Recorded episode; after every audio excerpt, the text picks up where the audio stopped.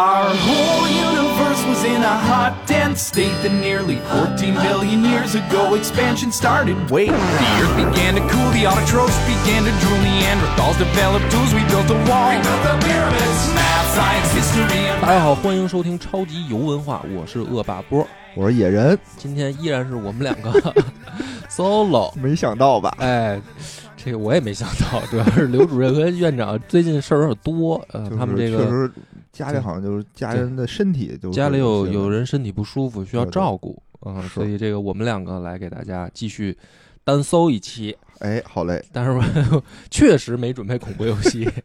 但是今天那个我们两个也商量了一下，嗯，我们决定聊一个就是我特别啊，我真的是特别感兴趣的话题。真的吗？真的真的，因为这个问题实际上一直困扰着我。啊，对，就是这个科学。科学，哎对，呦我因为我作为一个文科生，啊，就是我对于科学吧，其实真的真的啊，很向往，真的是止步于高 二。这种为什么呢？因为就是哎，高三就是会考结束，啊我文分科分了，呃对吧我们就不考那个明白物理明白化学那什么了嘛。对，所以我的这个科学水平真的是不怎么样，你知道吧？因为我呢，就是大学学的还是外语，啊，你知道我们专业吧，就是没有微积分，就是高等哦数学这些都没有。这么幸福吗？对，就是首我都跟师范大学这么混吗？哎呦，我跟别人说这事儿的时候，别人都是挺羡慕的，就是至少说高数应该学吧？真没学，就一节课都没有。哦，这样啊然后我当时其实也觉得挺爽的，啊，因为我本身呢对这个理科的东西吧就不感兴趣，哦，我本来就是喜欢文科，因为喜欢嗯嗯历史嘛。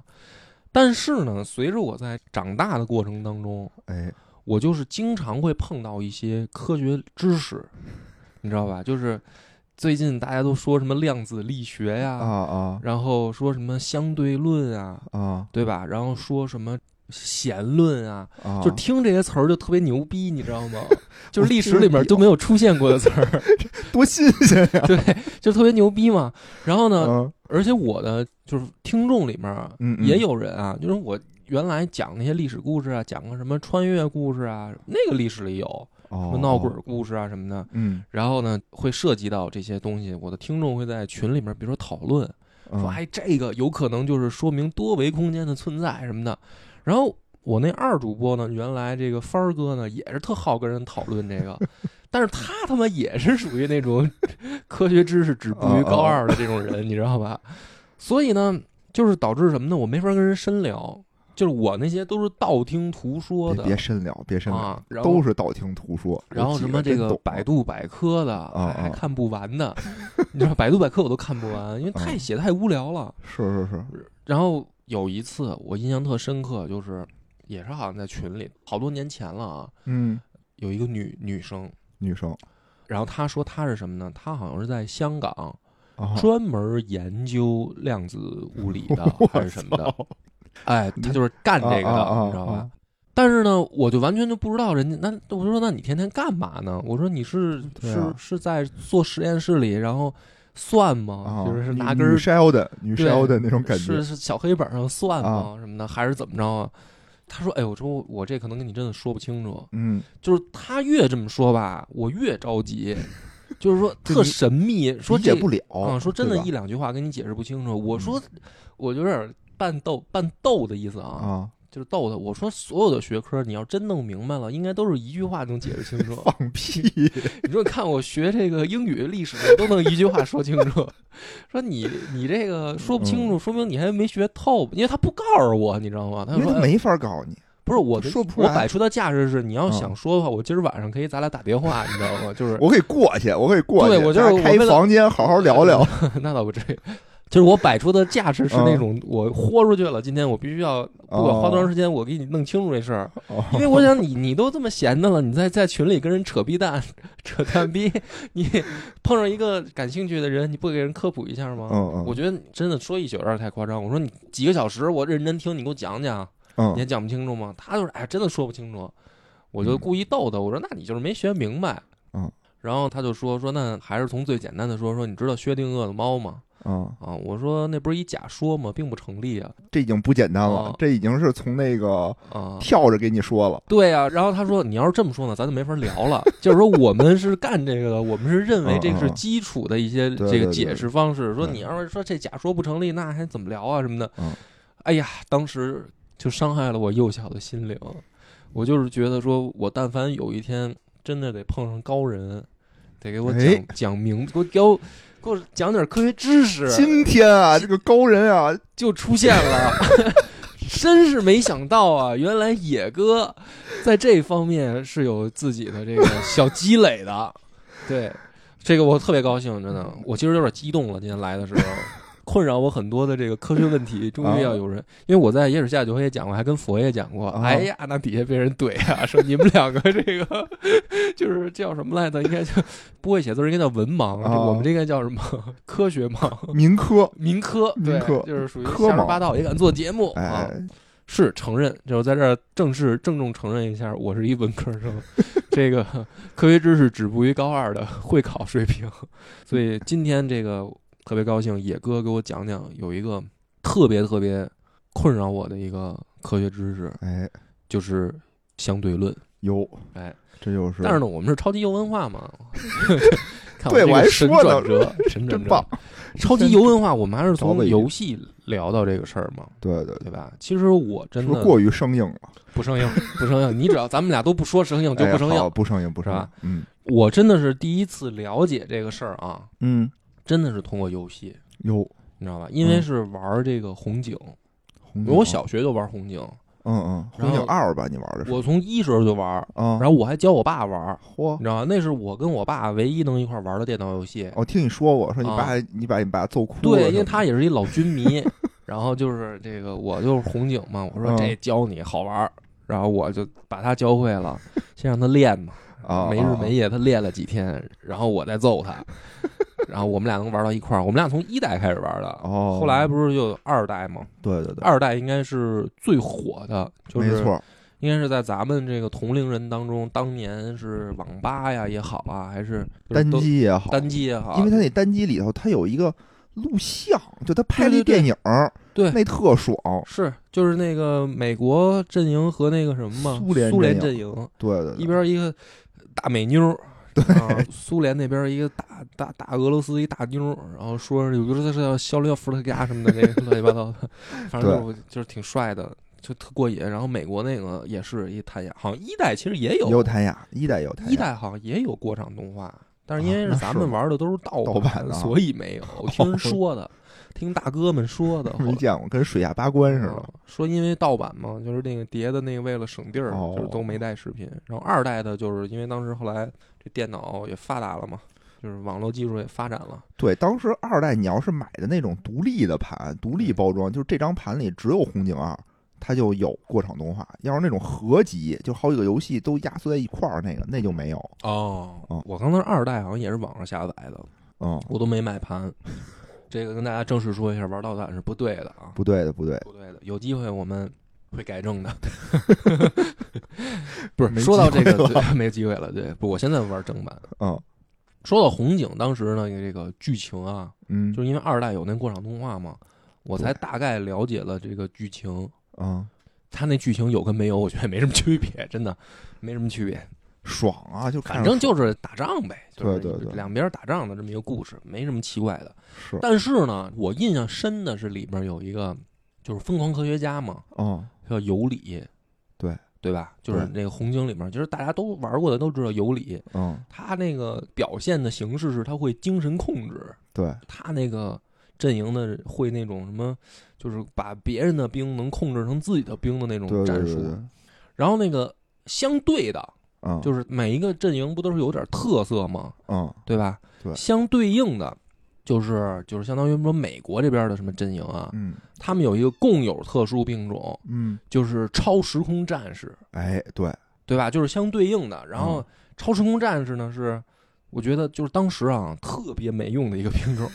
就是他好像都是单兵小人儿嘛好，像给人变没了是吧？对，然后他是会闪现，啊，他是不是像你像其他兵种，不管是坦克车也好，人也好啊什么，他都是走过去嘛，对，那个兵是闪现着，呜、呃、喷儿闪现一段距离，然后啊噗砰闪现一段距离，然后闪现到你眼前，他打谁啊，谁就不能动了。对，就是他比如说瞄准你了，你就不能动了。然后过一段时间，他瞄准的东西就没了。嗯，就那个兵种，真的我记得确当实没时什么用。对，我记得当时很少人玩儿，因为哦特别不实用的是什么呢？就是他那个瞄准的时候，嗯，他相当于他也没有攻击手段。比如说啊，比如说两条狼狗嗯，跟一个超时空兵对战，对两条狼狗能赢，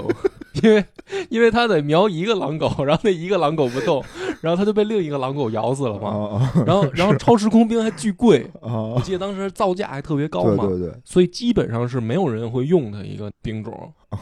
反正我揍我爸的时候根本不用这个兵种，他也不用。但是后来呢，我就引起一个好奇的一个问题，啊，我就想，我说你看啊，他是作为特殊兵种，嗯你像比如说机枪兵什么的，这个坦克车、什么飞机、大炮这些都是两边都有哎，但是特色的呢是那边是有那种精神控制，嗯然后这边是超时空兵。对我说精神控制这么强，嗯，就是一下不管，因为他不管是什么单位，对，我这一个小人儿叭过去，我都能给你控制了。是我说那这超时空兵应该是跟他一个强度才 对，要不然的话就是说，啊那边那这么强，然后这边这特殊兵种这么弱，这不对劲嘛。对对对，后来呢，我就仔细想了想这个问题，我突然就明白了。嗯我说这个兵啊，不是像弹雅那么使，啊，因为为它造价都差不多了，都很接，因为挺贵的弹雅也特贵，对，然后这超时空兵也特贵。啊，然后我用弹雅的时候呢，都是大部队正面佯攻，嗯，然后谭雅偷偷摸摸溜到我爸背后，炸他一下，然后一路火花带闪电，这建筑物就都没了。 就是我觉得谭雅这才是特种兵呢，对吧？这牛逼。对，超时空兵呢，我也这么用，但是我发现就没用嘛。 就比如说，偷偷一个超时空兵绕到人背后，然后被人狗咬死，就是没有用嘛。后来我就仔细琢磨，我说这个玩意儿应该怎么用？啊，咋你用琢磨过吗？没有，没。有没有，啊我从来没我使琢过这磨过嗯病了啊虽然他单兵作战能力不行，啊但是他真的是得一堆超时空兵。哦，因为它是这样的，它的那个闪现嗯到你面前的时候，到开枪那一瞬间，其实这个的反应时间非常非常短，嗯就是基本上如果是单挑，嗯，它其实是无敌的。对对对，就是它如果是单挑是无敌的，而且它也是什么兵种它都能控制住，嗯所以你想一个超时空兵其实没什么用，但是如果是成群结队的，哦对方比如说十辆坦克，我这边是十个超时空兵，啊，那我就基本上可以就瞬间就把它全部控制 住，对，人所家以只要再多配一条狗，哎，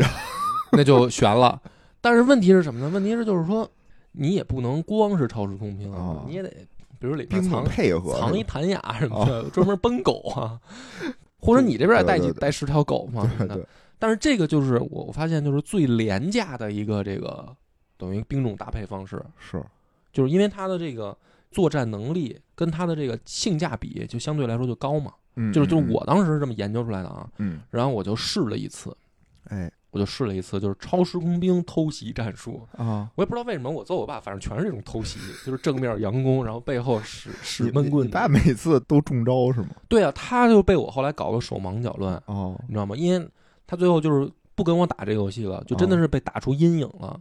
因为是什么呢？最开始我是用空军绕后偷袭，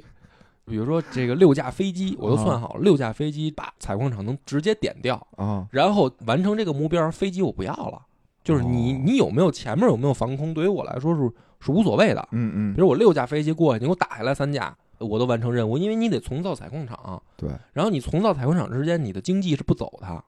而且我这个战术是可以在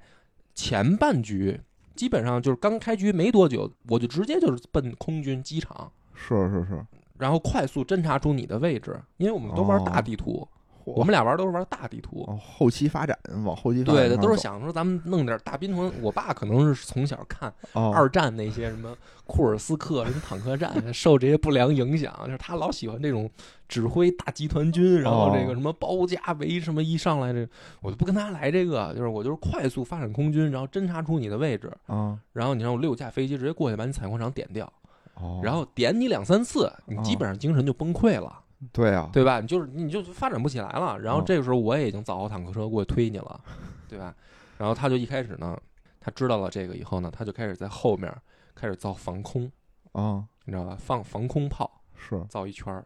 然后呢，我这不就是有弹雅了吗？啊，防空炮嘛，哦，他 对打不空的了，话他打不了谭雅。我一个弹雅游泳到他背后， 绕着水游泳到背后。哎呀，上来套路还是一样，空军先侦察位置，侦察好了，弹雅坐着那个运兵车，运兵车啊跑巨快，就是那种火箭车，你我知吗？道我跑知道得巨快，坐着弹雅日绕到背后，弹雅游泳前进，然后过去一路火花带闪电，全都给干掉。 你这不是儿子，你这是孙子，然后然后上兵伐谋嘛，这个，然 后最脏后心，眼子。然后最你这后他是不是再安排点什么狗啊什么的，他也啊弄点什么地堡啊什么的，防因为御防御御嘛。嗯直到我研究了超时空兵战术，哦，就是打后期了，啊前期我也不招你，后期一大堆，日日，他那声音特效，日。对对对对就是那声儿，然后嗯我那个是那个一大片嘛，我就 巨大一声儿，日到背后造出现，多少个呀？好啊家然后伙，嘟嘟嘟嘟嘟，啊 就是把那个建筑物什么都控制住。然后，因为它其实你看着慢，实际上还挺快的，基本啊上就是可能差不多七八秒。哦，你看那就就是没了是它吗？啊那，因为它不是损血没，它是直接就没了。对对对，直接没就了。特别逗，然后我就看一大堆照在背后，日没了，然后没了我就跑，你知道吗？啊我根本就不跟他打，不跟他打不，因为他肯定是比如说你你什么十辆坦克，我十个兵嘛，对吧？啊，那他肯定不止造十辆，他每次他部队可能多嘛，对，所以我的超时空兵战队是专门突袭建筑物什么之类的。哦，就打完就跑，打完就跑，你还追不上我，我都是闪现着跑，你也不知道我往哪儿 跑，特别孙子。然后跑呢，而且它能跨地形，嗯，特别有的要是地图选的好，特别妙，断崖什么的那个地儿，不是我下山了，它追不他上，追不。了你。对他，除非空军他能追我，他就是那个超级火箭兵能追我，哦，那就没办法了。哎呀嗯，还是很精彩。但是你打的就是他以后再也不跟你玩了对他都不敢跟我玩了，因为就他后来就是说防这个打后期嘛，啊就像参一拳了嘛，说啊，你只有后期来这个嘛，啊！对吧？然后我又变成前期空军，又来这招儿，那他不造防空了，就是你总是猜不透我，就是就是属于他的那个小时候的那个将军梦就被我给无情击碎 了。嗯哦完了，我这我这连纸上谈兵都不行，不是不是，哎，咱们讲到这儿啊，你看啊我还能特别不生硬的拽回 来。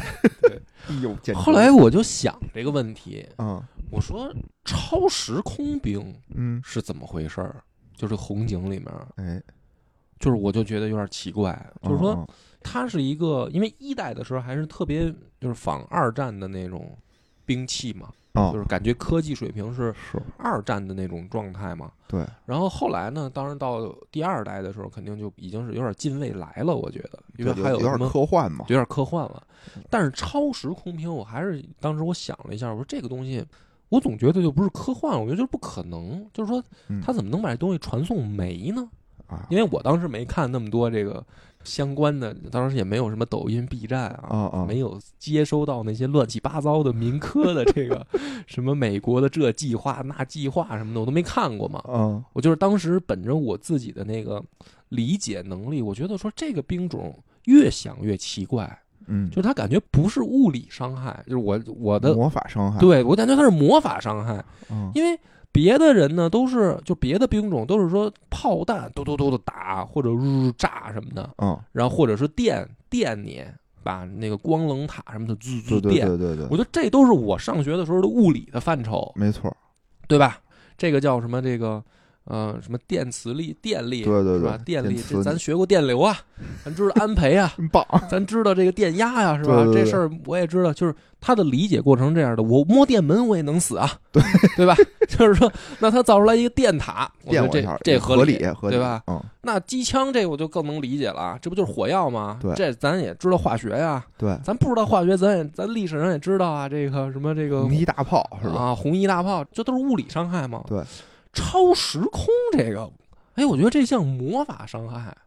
我就不理解当时。嗯后来我就看，我就看那个红警的剧情，嗯啊，后来我就知道说，他们那个剧情里面这个超时空兵是怎么回事呢？就是他们想去弄死爱因斯坦，嗯，就这个红警的故事啊，嗯不是现实中啊，是就是说他们想去回到过去弄死爱因斯坦，还是怎么着的？我记得，我记得好像就是说一上来，嗯我记得就是一上来就开打，好像就苏联就把北约那一块儿就打的就不行了，对，好像是北约那块儿和美国那块儿就利用这个什么时光机器就回到了。多少天以前，人就嗯开始布局，然后开始防御什么的，对对对，是是就是这反正样他吗们我我我记不因为太剧清楚了剧情咱们现在就是挖脑洞想象出来一个啊，我跟嗯你记得差不多。反正就是他们回去好像得跟爱因斯坦发生关系，啊，好像是怎么利用一下什么的。然后一方是想杀掉他，一方是想保护他，还是怎么着的？啊就大概是这么一个故事。然后呢，等于这个故事的核心就是围绕在这个事儿上，所以他那对边有超时空兵，啊，这是红警的剧情嘛。是这个就是了解的朋友，因为我玩盗版，对剧情也不太了解，我们主要就是打，所以这个有了解的，就是我觉得咱们听众里面老是每次都有大神，我也不这我真是我这放是弃打挣扎了，你知道吗？我放弃挣扎了，就是我不懂，确实是不懂。评论区里边告诉我，然后我当时看到这儿的时候，我就想说，我说超时空跟爱因斯坦又有什么关系？嗯就我又想这个，开始想这个问题。我说爱因斯坦，我听说过，嗯这个是一科学家嘛，对，然核后弹挺挺有名儿的，然后嗯发型有点怪异的一老头儿嘛，对，这就是我对他的了解止步于此， 不好意思各位，因为高二的水平不讲他的这个知识嘛。对对你要跟我说牛顿，我可能知道的更多，什么苹果砸头上这些小故事， 从小我也都听。我说啊爱因斯坦他干嘛了，我确实就不知道了。哎，今天啊你得好好所以今天了解了呢，解嗯我就后来就带着这个迷思，我就后来我就听说了，说爱因斯坦呢有一个相对论，对，说这个相对论呢，我当时马上请教了我当时认为无所不知的哥，你知道吗哦，我说哥，这个嗯爱因斯坦相对论怎么回事儿？他就给我了一个解释，嗯特别粗糙的一个解释，他说，你看，如果你的速度够快，嗯你是不是会感觉时间变慢了？啊他他他的解释啊，你先别着急啊，嗯嗯这就是为什么我这么多年一直跟个民科似的，就是比如说，他说你看，比如你百米跑步啊和你百米走过去，嗯你是不是觉得你跑过去，你的时间过得很快？我说那肯定的呀。啊他说对了，他说相对论呢，就是有一个叫爱因斯坦的科学家，他提出来的，嗯说你的速度如果能无限加快，就是哎嗯不是说像你，你比如说你跑步百米，你有一极限对对啊，比如说刘翔那速度是人类极限，说你嗯超不了了，说不是，但是如果你无限的加速能够越来越快的时候，你的时间就会静止嗯啊，就是说当你快到一定的程度，没你就错感觉时间是静止的了。嗯然后呢，我哥说说如果你能超过光速，嗯那么时间将倒流。哎我说什么是光速？他说光速就是咱们所在的这个世界最快的速度了。哎说如果能超过光速，你就能让时间倒流，你就能回到过去，嗯所以你就穿越时空了。嗯我说哦，他这个解释方式虽然很民科，但是对于幼小的我来说，确实就听懂了，其实跟我小时候那个了解相对论是一个道 理。是吧？其实是这样，有有这么一哥讲，对吧？对对。但是后来呢，就是随着我长大呢，这点儿不够用了。啊，你知道不够用了，就是相对论在对于我来，因为我后来也在 B 站什么，就是这乱七八糟看嘛，嗯，感觉说不对呀、啊跟小时候我哥讲的不一样啊，我说怎么这么复杂呢？什么这惯性系那个什么的，这哎对些对专有对名词一出来我就蒙圈了，嗯，所以今天我操，我铺垫了它到这儿，啊你看既有铺垫游了戏，三十分钟，既有游戏啊， 哎呦，别跑小题知吧识，有哎又有又有悬念了啊，可以引出可以引可以出野哥，真的今天咱们到这儿就好好讲讲。哎，我觉得听众咱也都别吹牛逼，对吧？听完这期节目，你可以出去吹牛逼，你都知道了。听到这儿，你别好多人都说我也懂，我在网上也看过这句话，说说懂的啊，都不一定懂哎，对对，我先说，我我也不是特懂。 啊。今天那个佛爷虽然没来啊，但给咱们这个节目定了一个姓哦，啊，叫做满不懂和假行家。咱们又被小瞧了，哎感，觉。首先我觉得啊我跟波哥我们俩的配合特别好啊，为什么呢？我们俩就能组成这种完全体。哎，你比如说，他学英，他是首师大学英语的，对对吧？数学不怎么样，不怎么样，我是首师大学数学的，英 语特别次。哎，我真的，我们两个老能形成对方知识空白的互补。对对嗯，就特别次。总之，手大就是牛逼，对，这一下就变成首师大的完全体，对太棒 吧？了，太棒了， 太棒了！必须要说教训，为师为学，求实求新。 有真哎棒，我都不记得。 可以，可以，可以。好好，好呃，一然后个我呢，今天就是尽可能的用这种高中、初中的这种知识，嗯，哎，把这件事儿大概的讲一下。哎，对对对对对，我嗯我就呢特别是得得对得这个，我也是哦民科水平，对，我也是民科水平。你非让我往那个公式那儿给你讲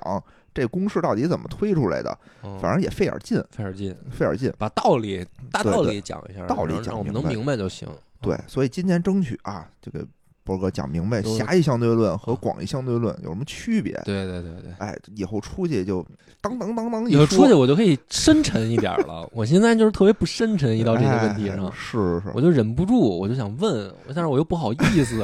嗯因为讲这个东西吧，就我也特紧张，说实话，我特别紧张。嗯，就物理这个东西跟历史不一样，哎，它对就是对，它不对就是不它有对，唯一标准，对它是唯一嗯的。你不像说历史，你其实你你随便说，嗯对吧？各有各家之言。对对对，你说当时诸葛亮为什么要六出祁山？大家其实解释不一样。你对随便找一观点说，哎，我觉得这是对的。哎，能自圆其说，你不能把诸葛亮拎过来说你您嗯到底是为什么？没有这么一理论。对，但物理不是，物理是就是是，不是就是不是。没错，而且呢，他的这种研究的方法是什么呢？就是用马克思主义的话说啊，嗯，就是理论结合实际哎，的这么一种标准。是的，我们总是先发现问题，就是人类他都有一个观察自然、总结规律的这么一个想法。嗯，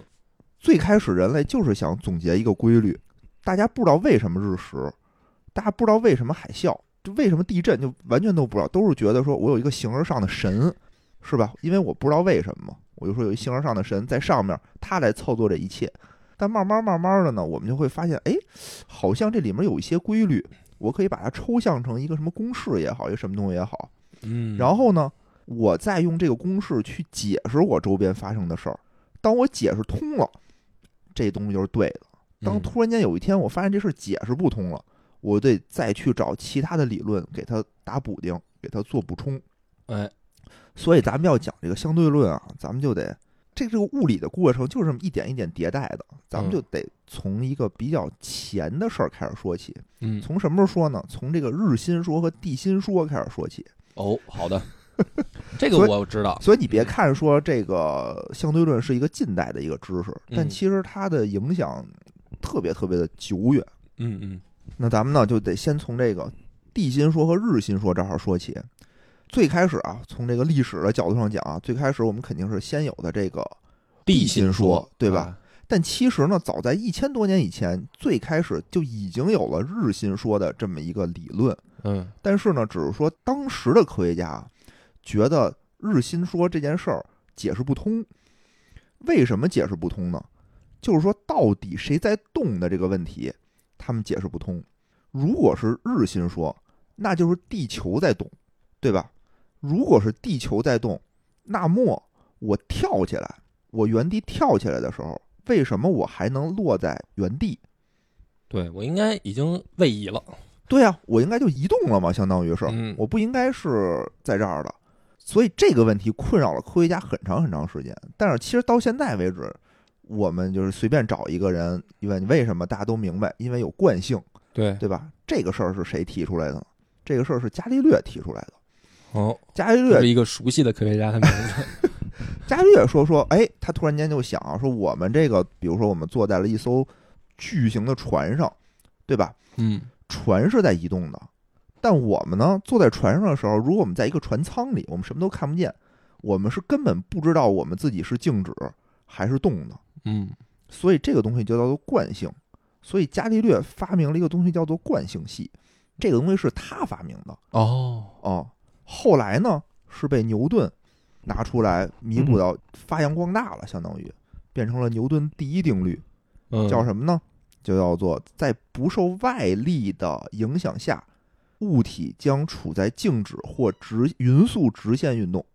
嗯，嗯，之前在地心说的时候，人们会觉得力是维持物体运动的一个要素，嗯，但牛顿告诉你不是，力是改变物体运动的一个要素，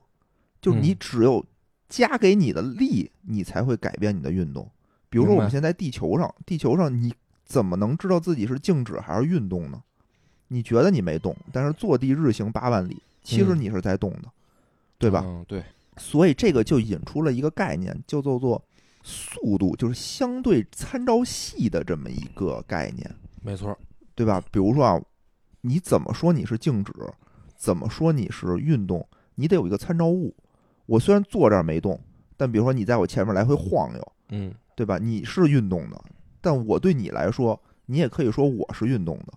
这都是这样的，对吧？而且在这种经典物理学的这个理论里头啊，我们总觉得速度这个物理量是一个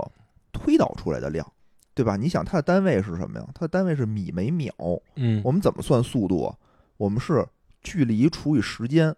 我单位的时间内走过的距离，这是速度，我是算出来的。我不像米，它就是一米就是一米，你搁哪儿都是一米，对吧？一分钟就是一分钟，它在哪儿都是一分钟，它是这么一个玩意儿。但速度不是，速度是说我得是相对于什么我的速度。你在地铁上走，比如说一秒钟走一米，但是地铁本身它有一秒钟十米的速度的话，假设啊，那我站在站台上，我看你就是十一米每秒的速度，对吧？这个速度它是一个相对计算出来的速度，所以牛顿他伟大的点在哪儿啊？就是之前啊，之前我们总是想说总结一个规律来去描述我们的自然世界，但之前呢，我们一直说没有找到一个特别牛逼的东西，它能包罗万象，它能总结一切，没有。但是牛顿出来以后，牛顿发明了什么万有引力，不能叫发明了哈，叫发现了这个万有引力，做出了这个公式。他做出了这个 F 等于 ma 的这一个公式，告诉你力是改变物体运动的这么一个要素的时候，大家会发现，我操，这个公式一下就能帮我描述这个世界万物的这个运动状态，就都能给我描述清楚了。我只要用这个公式，我在哪儿都行，我在火车上也行，我在这儿也行。为什么海啸我也能明白了，为什么地震我也能明白了，什么时候谁在哪儿，什么我就全都能明白了。嗯，这是牛顿最牛逼的地方。就是没有解释清楚内功，就是我怎么能够隔空打出劈空掌这个事 儿。对，所以他就明显就是属于那个不在牛气 顿的功啊，气功确 实是那是另外一个范畴，是吧？嗯， 对，这样啊，咱们咱们定一规则啊，嗯就是我到这儿我能理解，我不打能断。理解了啊等我到不能理解的时候，我要打断。没问题，随时打断，对对随时打断。嗯这个时候呢，伽利略有一个他发明了这个东西叫做惯性系，就是我们刚才所有说的这些静止也好，匀速直线运动也好，这种动起来的这种物体，它叫做惯性系，就是你你没有力改变的时候，它都是呈这两种状态的。你在火车上也好，咱们这么说吧，它在这种低速的这种情况下，哎，这种产生的位移的这种情况下，它叫伽利略变换。牛顿的这些公式，它牛逼的点在哪儿？就是说我的数学形式、数学公式在伽利略变换下保持不变，就是我把它套到那个变换系底下去以后，我还是这个公式。我这个公式在哪儿？你在火车上它也适用，我在地上也适用，我在宇宙飞船上也适用。就当时是这么描述的啊，其实是不适用了就。这是它牛逼的点，它有普适性。但是后来又有一个这个科学大神的出现啊，叫做麦克斯韦，不知道你听没听说过这人名？这个就不太熟了。哎，这好像就他不是他考点呢了。他呢是怎么着呢？他也是哎做出了一个公式，叫麦克斯韦方程式，嗯是在描述电磁波的这么一种形态。你想，牛顿一般是经典力学，就大家这个看得见、摸得着这种宏观世界，但是呢，麦克斯韦这个公式呢，主要是描述这种微观世界。嗯但是呢，这个时候大家就会发现一个特别不舒服的点，就是麦克斯韦这公式啊，它在实际观察过程当中是非常对的，就是它怎么算怎么对这个数，但是它没法在伽利略的这个伽利略变换的这个上面进行数学的保持数学的不变，就它带不进去，它一带就变了，哦，大家就会觉得这事儿很奇怪，就两个都看似正确的东西没法儿相融合。融合不进去，嗯就好像是说，好像说什么意思呢？就是说我这个电磁波计算公式是我在火车上就不准了吗？哦，对吧？还是说我是在地上不准？我的不同的参考系我带不进去，大家就会觉得这事儿很奇怪，因为你说它带不进去的解释是什么呢？就是说我不知道我在哪个参考系上不对，而且和我的实际生活是相违背的。我横是不能说我这个电磁波，我电子表，我在这个火车上我就不灵了，我 Pad 我在火车上不灵了，它灵的呀，特好使。那到底是哪儿出了问题？嗯到底是为什么，大家就不明白了。嗯，这个时候呢，我们就怎么着它都融合不进去这件事儿。然后呢，大家就会发现，就用这个麦克斯韦方程式啊，它能很容易的计算出光速是什么。算出来这个光速以后，发现一个特别神奇的事儿，嗯，这个里头光速是一个常数，嗯它是两个常数的乘积的开方分之一。嗯这个里头光速没有任何关于时间和什么速度、什么什么距离什么就没有，它跟任何参考系没有任何的关系，它就是一个常数，就两个常数算出来这一个常数，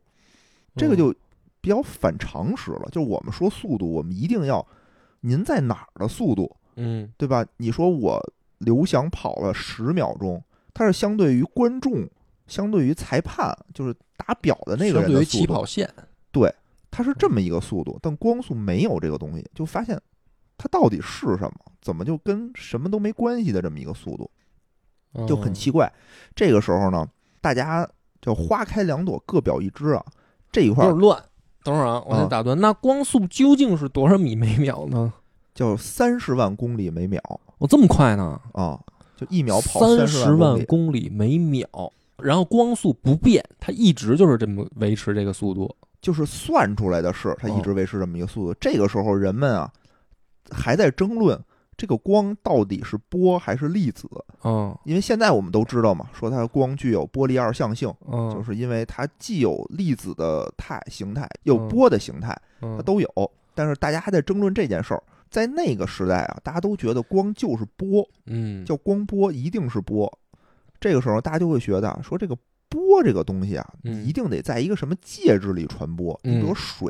对吧？嗯你你水波你在水上，对，声波你在空气里头，那对是那这个光在哪儿传播呢？就发现它不需要介质。对，当时大家就猜嘛，说我我假设有一个东西叫做以太，嗯，这个以太呢，就是我们现在没发现这是一什么东西，但它就是存在的。我们嗯假设它是存在这么一个东西，然后呢，哎，发现这个两件事儿好像就都能解释得通了。一嗯个是它在以太里传播，第二个呢，就是说我可能是麦克斯韦方程，我是在这个以太的坐标系，这非常宏大的以太的坐标系里头存在，嗯嗯，就能说得通了。然后大家就开始玩命的找这个以太到底是什么。哦最著名的实验叫什么迈克尔莫雷实验，就是我一定要找着这个这个以太到底是是什么东西在哪儿。这个实验是一什么意思啊？我们假设在外太空也好，在整个这个周围也好，我们充斥着以太这个东西，但是地球呢是在转的，对吧？那我们假设现在空气里头有一个球，我们你把那个球旁边啊贴两个小布袋儿，它一旦转起来的话，那个布袋儿是会跟着飘的，对吧？嗯它为什么跟着飘呢？是因为你旁边有空气，它空气就会有阻力，它有嗯阻力的话就会，隔绝以太。它不是隔绝以太，它就会有阻力嘛，相当于它会嗯就你就会慢。嗯也就是说，你冲这边走，如果以太一动起来的话，那它就有顺着以太走和逆着以太走。嗯你比如说，你顺着风喊话和逆着风喊话就是不一样的，它的频率就是不一样的。就是理解不了的，可以男性朋友可以想象迎风尿尿，哎，对对对， 你跟顺风尿尿。对，那就不一样的嘛。所以它设计了非常精密的一个试验，然后就是说我一个垂直的光和一个竖直的光，我同时射出去的之后，我利用镜子呀，我再收集回来，哦我看它会不会发生这种双缝干涉，就它有那么一点儿不一样的，它就会发生干涉。后来发现完全一样，就这个哦实验非常非常的精密，就完全没有测出来有任何的区别。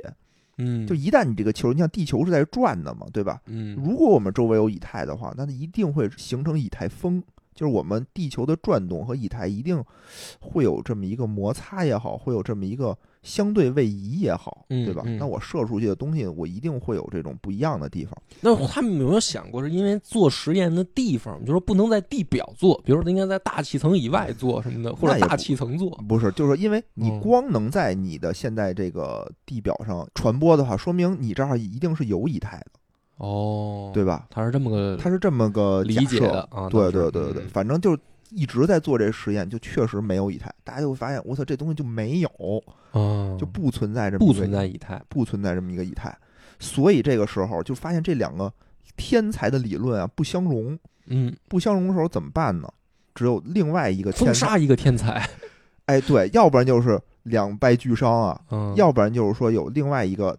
更牛更牛逼的天天才才出来来调停这件事儿。哇，有太想像江湖了， 有想啊，这个乔峰和慕容博打着打着，谁来能那什么扫地地僧僧，对吧？来过来说你们俩别打了。说扔本经书，多看点佛经吧，操，都在这里面记着呢。这时候又谁出现了呢？伟大的爱因斯坦出现了，哦，等于爱因斯坦是这个地位的，就是扫地僧级别的。扫地僧级别的。哇操，太牛逼了！他出现就是说说我们干脆啊，我们放弃这种相对的、绝对的空间、绝对的时间的这个，个概念。哎，是有点扫地僧那范儿，对吧就是说放弃什么你们的武功恩怨，对，就是说我们一定是在这上面有有哪些错误，就一哎定有问题，但是哎我们找不出来我。们找不出来。嗯，对吧？然后大家就是千思万想，就冥思苦想，因为你所有的假设都是有代价的，就是你必须抛弃一件事儿，嗯，对吧？我说这个件事儿不对，我再建立一个新的模型。这个时候，大家就觉得这事儿到底哪儿不对，谁都不敢说说，觉得我时间是是不是相对的？因为我们总觉得速度是相对的，对对吧？？刚才我们也说了，爱因斯坦说说我，那我们就假设光速就是一个绝对值。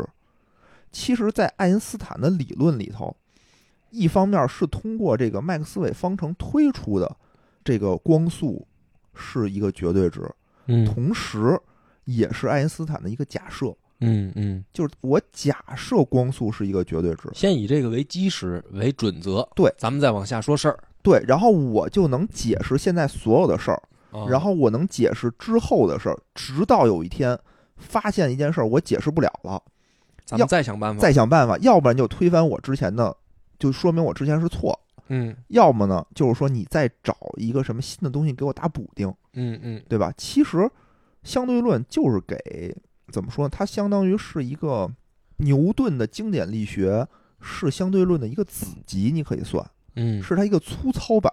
嗯，就相当于有时候我们玩游戏那种简单设置，我做一些简单设明置白明白，啊、但抢先体验版。对，但我玩的高端了以后吧，我得有嗯详细设置，就是我能设置更详细、更精确了。嗯就是这样，就是说相对论呢是一个高阶版本嗯嗯啊、它的高阶在哪儿呢？就是说我假设速度是不变的，我的光速就是光速，这是一个很反常识的一个事儿。，就是人类理解上有点困难。对，嗯因为我一旦速度是一个常数是不变值的时候，你会发现长度，刚才我们说的速度是什么算出来的？是长度距离除以时间嘛？嗯那我的距离和我的时间就是一个相对的值了，嗯你明白吗？就原来我们的想法是时间是绝对的，嗯距离是绝对的。嗯那现在呢？不是，现在告诉你速度是绝对的，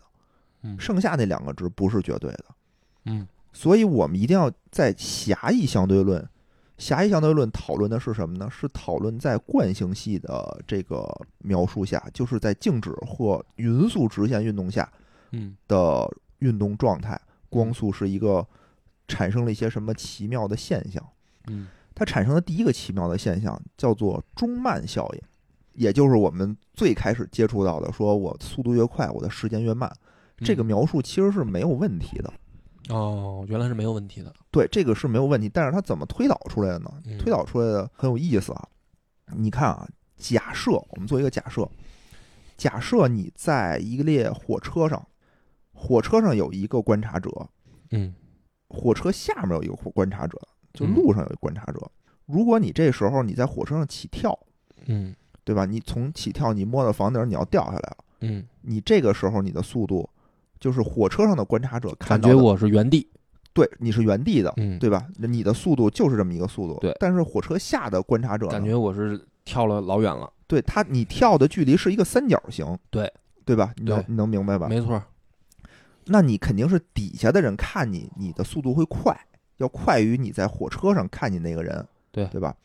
那这个时候呢，如果说不是你起跳，如果这个时候是火车上有一束光打到这个房顶儿，嗯又反射回来，嗯反射回来，这个时候呢，我在下面人看到的也是一个三角形的两两条边嘛，相当于是嗯，对吧？嗯那这两条边一定是会比我在车上这个人看到的直上直下的这个距离要远的，哦，没错吧？就感觉是一个面儿，应该，也不是一个面儿，就相当于是我三角形的两条边嘛，嗯也还是一个一个角有角度的。嗯这两条边叫什么？斜边一定大于直角边嘛，嗯，对吧？所以我这两条边相加，这两三角形的两条边相加一定大于就是你在车上看那个直上直下的那两条边的距对离对的长的度，长实际上度要长的，对吧？嗯？嗯但是呢，光速是不变的，嗯光速是不变的，对吧？嗯，那我在底下看到的距离长，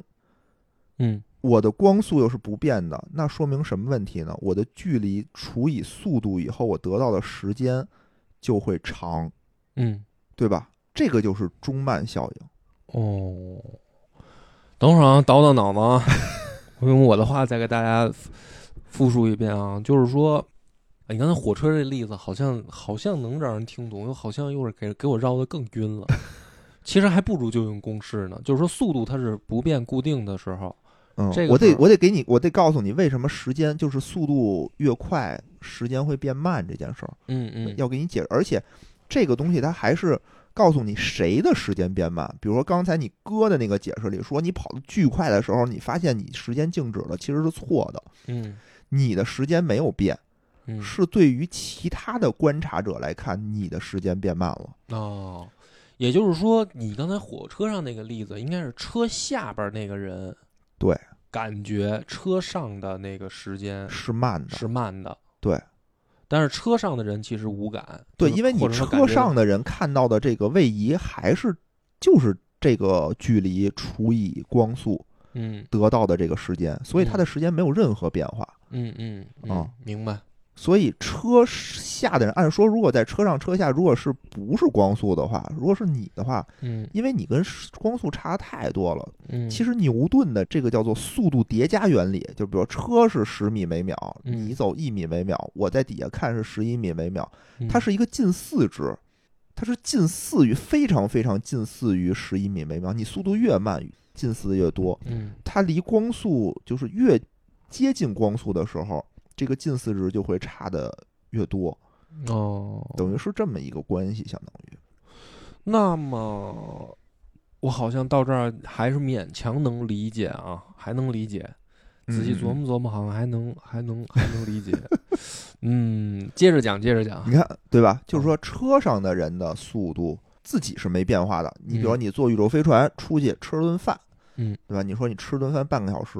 嗯你吃一顿饭，你还是用了半个小时吃这顿饭，嗯只是说我在地球上的人可能就过了好几天了嗯嗯啊、我相对于你来说，我你的时间是慢的，相当于是这样，就是我会用更多的时间，嗯相当于是这样。中慢效应带来的另外一个推论是什么呢？叫做尺缩效应。嗯就是说我如果沿着光速的这个距离以光速行驶的话，我这个物体会变短，它的外形吗？外形会变短。啊， 听起来有点吓人啊！不能太快，所以我们平时啊不能太这不快， 对对对，不能太太快，慢。会短，对，会短的我操，啊太吓人了。但是我也真的是接近不你也了没办光速，法我也用接近不光速了光速。嗯对对，为什么呢？给你解释一下，就是说，当你沿着光速在走的时候，嗯在走的时候，而且这个短也不是说对于你运动的人觉得短，是对于观察者来说，嗯你变短了。嗯嗯，就是嗯看起来，看起来，因为还是就是你光速但是是你的时间变慢了，嗯对吧？你的时间变慢了，你的距离就变短了嘛，相当于是嗯啊，就就是就是这么一个一个推论，相当于这是狭义相对论里面的两个推论，嗯，还有一个推论，其实这不是推论啊，这是都是有明确的计算公式能算出来的，只是我们用一个非常非常非常浅显的例子给它描述出来。嗯还有一件事儿呢，就是说为什么我们说就是就是回到未来这件事儿啊，嗯，感觉不是那么难，我们已经知道怎么做了，对吧？只要我们超过光速，嗯我们就能回到未来。嗯但为什么到现在为止还是没有做到？对还是没有我做们就到，跑快点儿不行吗？不能对啊，嗯努力嘛。答案就是确实是不行的。嗯，为什么呢？除了中慢效应和尺缩效应以外，还有一个推论叫做：你的速度越快，你的质量就会变得越大。哦，嗯，它是根据动量守恒推出来的，有嗯非常复杂的一个推论公式啊，我们就不说了。嗯但是呢，我们描述一个思想实验，就用一个很浅显但不那么精确的方法，嗯，啊，给你描述这个动量守恒呢，也是高二的物理知识，不知道你还记不记得？好像有点印象，嗯就是我们有一个物理量叫做动量，就是怎么去描述我的这种能量呢？就是我的质量乘以我的速度。对，就无论你这个东西，比如说你两个人同时分开，我开着一艘船，我突然间从船上扔下去一个重物，嗯这个时候呢，等于是我整个这个重物和我这个船是一个整体，我的动量是要守恒的。我扔我反方向扔出去了一个重物的时候，相当于我这船就会进行加速，因为我的这个质量减小了嘛，相当于我为了要保持这种平衡的话，我就要嗯怎么说呢？我就是得保持一个一致的这么一一个东西，我要保持相等，要保持相等，相当于。好，我们有这么一个理论也好啊，我们再做一个实验，比如说啊，现在这个恶霸波站在了一个传送带上，这个传送带特别特别的快，非常快，这个传送带。嗯然后呢，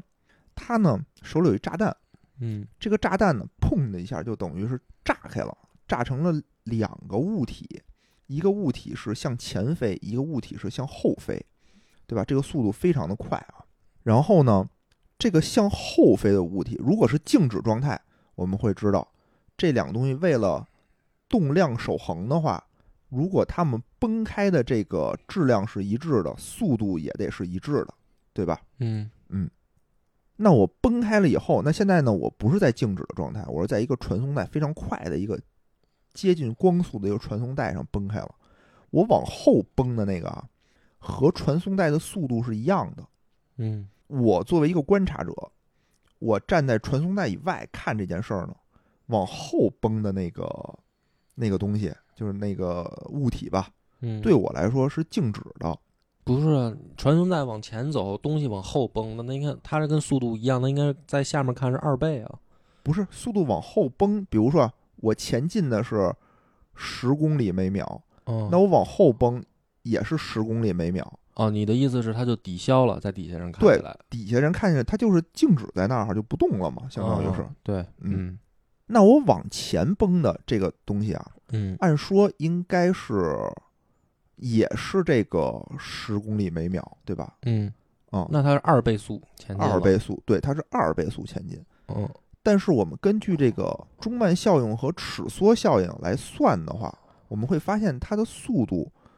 不是二倍速，它会比二倍速慢，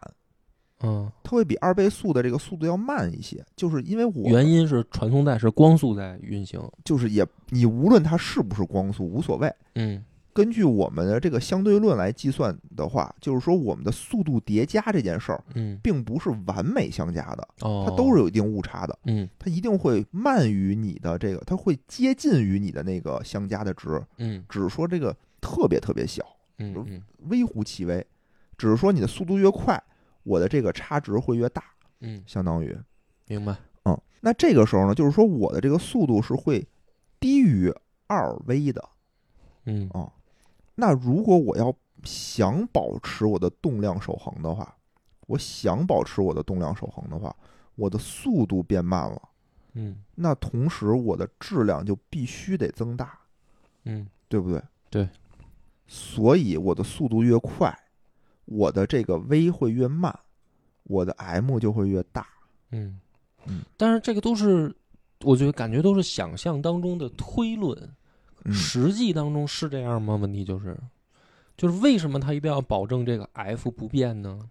不是 f 不变，是 mv 不变。啊，对，这个就是一个怎么说呢？这就是一个定理，这这就是一个定理。而且现实生活中啊，确实是这样的，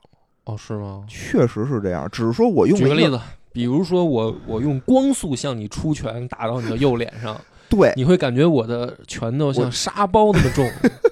是这意思吗所以说啊，所以说圣斗士里头说说他妈那天个马流星拳啊对，所以说它都是光速拳，这就是不可能的，，哦这不可能。啊这是不可能的， 就是我以为是真的把拳头练到光速那样，确实有巨大破坏力。我觉得这事儿确实是说通了，应该是因为你不可能，因为你看啊，我们再带回这个最经典的这叫什么智能方程式里头，我就会发现问题了。嗯当我速度越快的时候，我的质量会越大。嗯那质量代表什么？质量就是能量，E 等于 mc 方嘛，嗯对吧？嗯那也就是说，我当这个物体接近光速的时候，我的质量会接近于无穷大。嗯，我质量接近于无穷大，我的能量就接近于无穷大。对那怎么会有无穷大的能量呢？啊，就是说不可能，就不可能，你圣斗士也不行啊，也就是说啊，我我那我再这么艾欧里奥也不行啊。我的那就是这么理解，就是说我的拳头其实没有办法产生变化出无限大的重量，所以导致我也没有办法打出这么大的对冲击波来，对，就因为我的拳头就是这么重。也不是，就是你没有这么大能。人他总是就人也好，我们世界也好，它的能量总是一个有限值，嗯对吧？你如嗯果想要推进到这个物体，你要想把它推进到光速，你就需要无限大的能量。啊，没人有无限大能量，不是说我练练就举行举哑的铃就行的，就对，根本做不到。做不到。就是你人就是一百斤，嗯，你一百斤，你就算只能动用一百斤 的能量。对，哦，对你换你按照智能方程，你这么一换算，你有多少能量，对吧？嗯你就算把你全做成氢弹什么的，嗯，你也就这么多能量。但是这个能量依然不足以使我自己达到光速，呃，不可能，就是我坐在核弹头上崩出去，我也 达不到光速，对吧？就是这意思嘛。啊对对对。啊、然后，所以就就是说这件事儿，除非什么呀？为什么光能达到光速？啊，不对啊，为什么光能啊？对，因为光的静止质量是零，因为光没有没有重量是吗它？的静止状态下没有质量。哦呃，我们可以这么说。我操，那因为因为其实吧，其实这个嗯，动量方程嗯它其实是有一个叫做静动量，嗯它其实是两个公式，它两个公式拼的，但是呢，我们就不那么复杂展开了。嗯嗯，也就是说，光这个东西之所以能够这么快，是因为它对足够轻。可以这么说，哦，这个也就你看，平时我们确实瘦子跑得快嘛， 我操，好有道理啊，好像是这么回事儿。啊但是，但是你这么一聊，我怎么感觉光好像不是跟我们不是在同一个世界的东西了一样了呢？嗯，就是就它特殊，就也有别的，也有别的例子也是这样的。然后就哦别的里还有什么例子是像这样的呢？嗯，我忘了，我忘了叫什哦么了，叫胶子啊还是叫什么呀？我不记得了。嗯，嗯，行，这就是民科啊，民科给你科继续普一下继续这个继续。叫做狭义相对论。嗯这是狭义相对论的一个怎么说呢？大致的一个描述吧。嗯，但是你会发现啊，这个狭义相对论里头有一个小小的问题，我都没发现这里边原来有问题。有一个我操问题。你看啊， 嗯你看啊，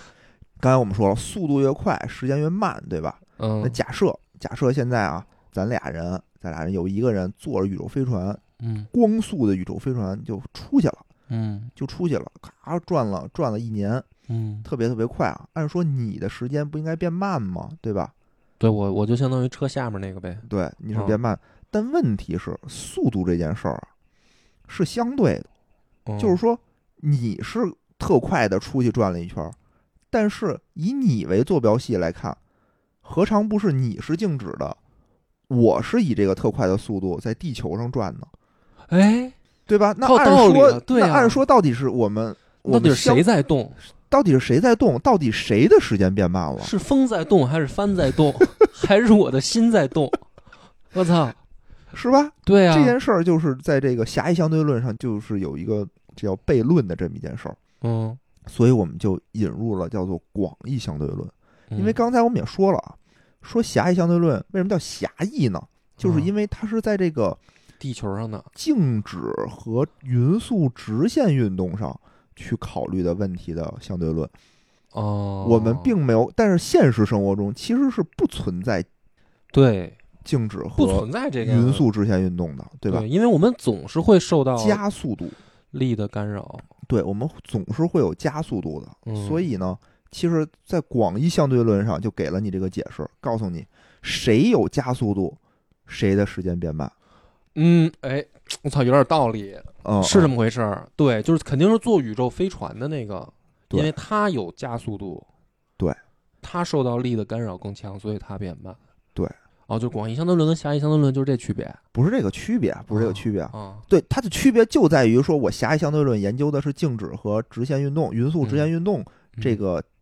体系下的这种运动状态。嗯，广义相对论引入了加速度，嗯这就是他们俩的区别。嗯但是呢，怎么拓展呢？这件事儿也非常的奇妙和神奇。嗯你看啊，刚才我们说了，狭义相对论的所有的基础就是光速不变这一条嗯公理，相当于广义相对论也有一条公理，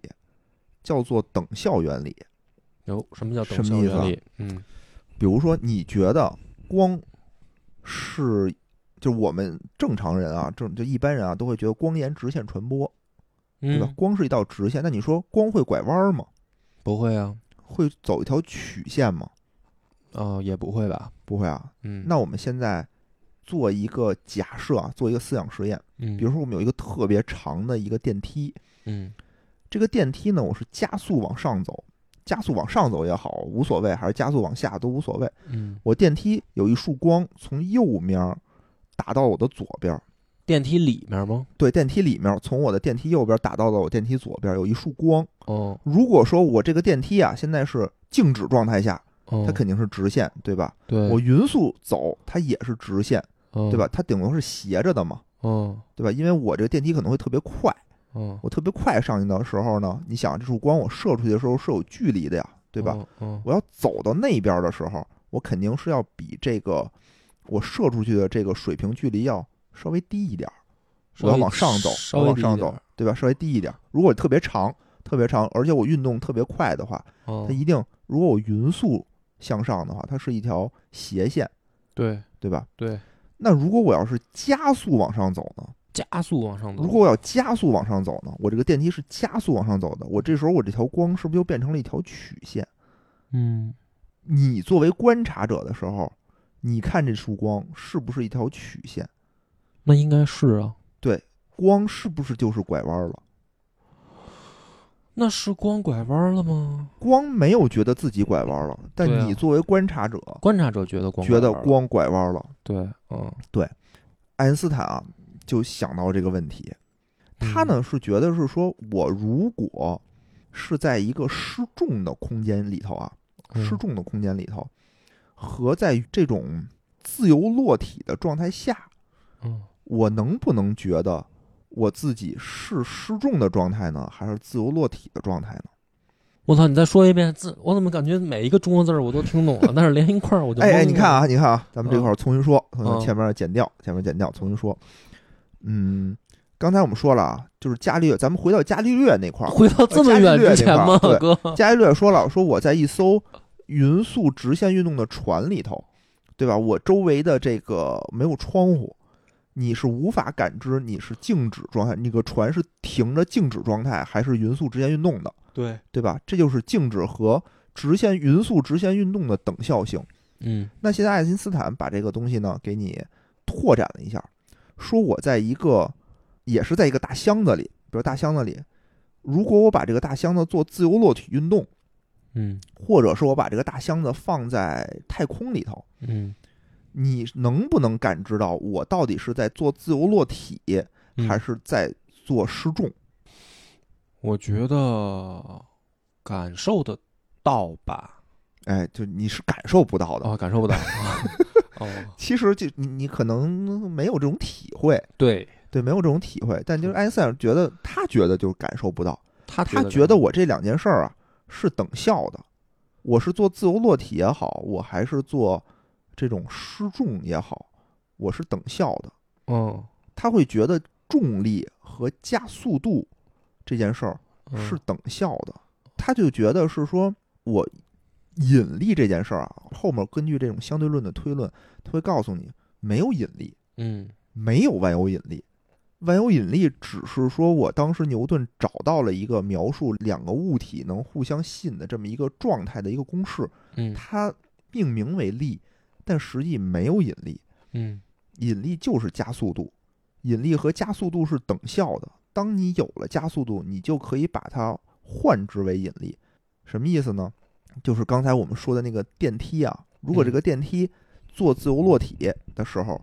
我们会觉得这个电梯的光是走拐弯曲线，啊对？吧？那同时我们会可以去想象，他说，因为是等效原理，我们有加速度的时候，我们就可以把它等同于有重力。我们把它等同于有重力的时候，那重力是不是对光也会进行弯折，对它进行影响？嗯，老头儿挺能琢磨，但是我他妈有点蒙圈了，是吗？哎，就是是是，你要记住是就哦 OK 了。哦这个就是广义相对论的一一一个推论的应用。比如说啊，嗯为什么会告诉你广义相对论它零？它零在哪儿？为什么它比牛顿的万有引力零？科学家也是特别能琢磨。就有一个问题呢，叫做水星进动问题。进是往前进，嗯动是动静的动，嗯什么意思呢？就是水星啊，不是咱们这个行星都是绕着太阳转嘛，嗯，对？吧？水星是最近的那颗行星，是吧？应该是你就当是吧，啊。我也听不出来，反正然后呢，它就是绕着我们这个行星绕着太阳转啊，都不是按完全的圆周转， 都是一个椭圆形，嗯对吧？椭圆形它就有一个长轴。嗯我每次转一圈回来的时候，我都不是完整的描了那么一圈这个椭圆形，嗯，我都会比这个椭圆形稍微有一点偏差。嗯，但日积月累呢，这个偏差就会越来越大。我听起来好恐怖啊！啊，也不恐怖，就是说，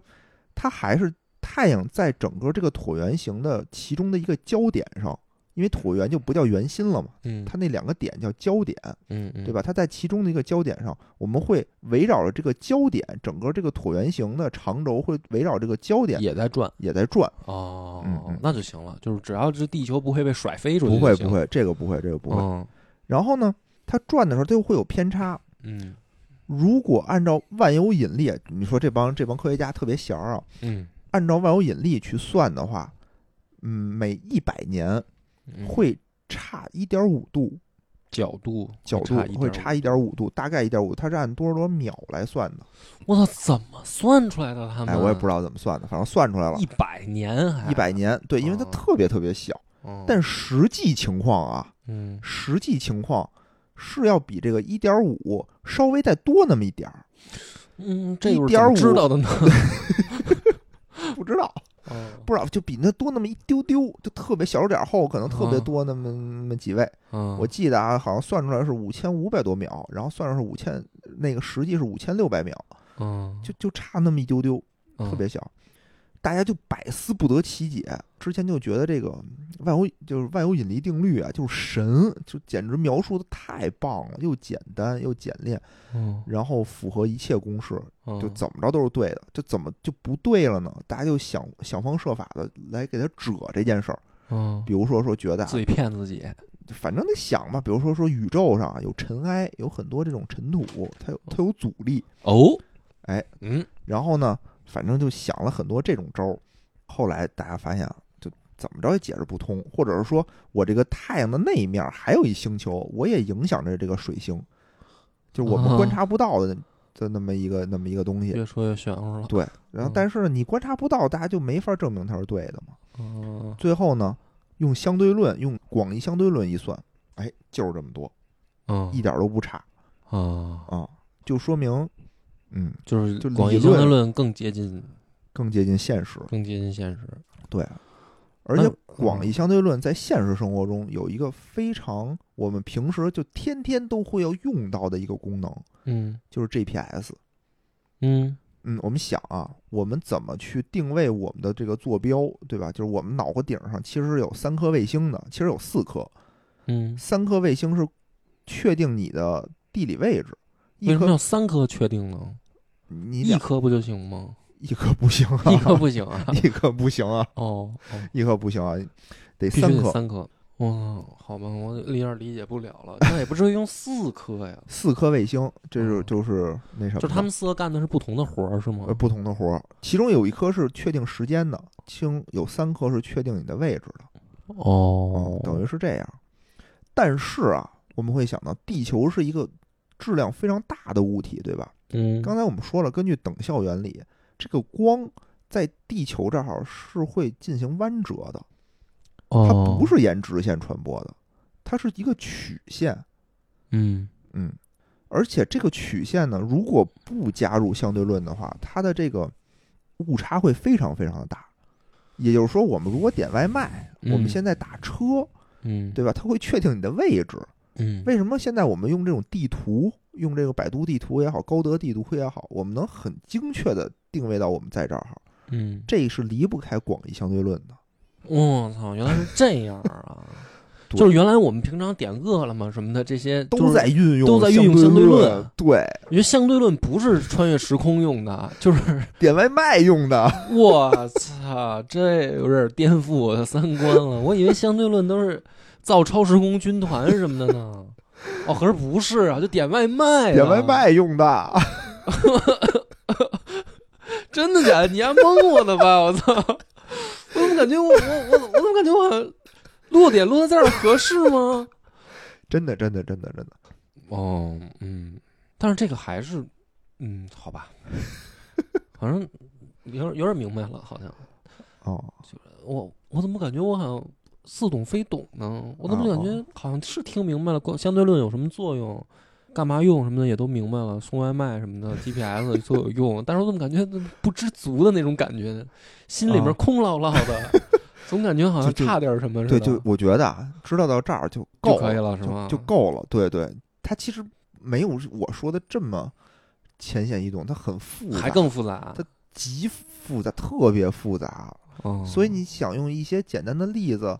现实中的例子描述的时候，本身它就是有一些玄乎痴心的妄感想啊觉，对，有一些玄乎的，哦嗯，它里面有点还有玄很乎哦多这种悖论啊什么的各种这些东西在里面，是然吗后它的也当然了，也也会有这种它合理的解释，那就是说，到底能不能穿越时空呢？从理论上来说，目前是不可能的。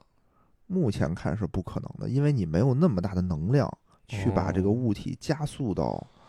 光速。嗯，但是它有很多推论嘛，因为你相对论它也不是完全完备的，嗯，它跟量子力学是不相容的，哦，跟量子力学也是不相容的。对他们两个，就是当时爱因斯坦后半辈子干的最多的事儿。就是反对量子力学，就天天就想琢磨琢磨怎么就是想一试验把你这量子力学给你反驳了哦啊，但没得手。就没得手，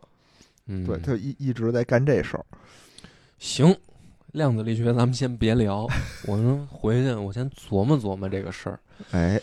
我也再消化消化。我嗯所以所以刚才你说那什么超时空战士那个东西，什么把东西变没了那个东西，都是瞎琢磨出来的，跟相对论也没什么没什么关系。关系是吗？没什么关系我操 原来是没什么关系。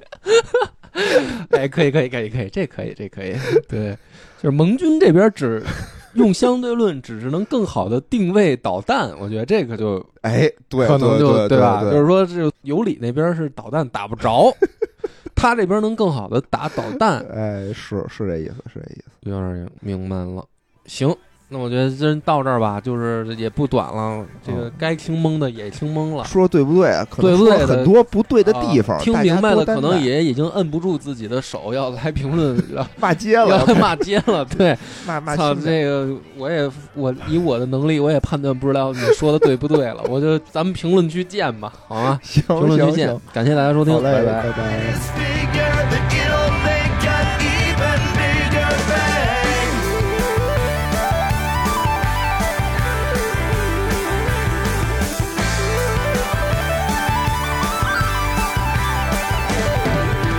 Australopithecus would really have been sick of us debating how we're here, they're catching deer. Religion or astronomy, it all started with the Big Bang. Music and mythology, Einstein and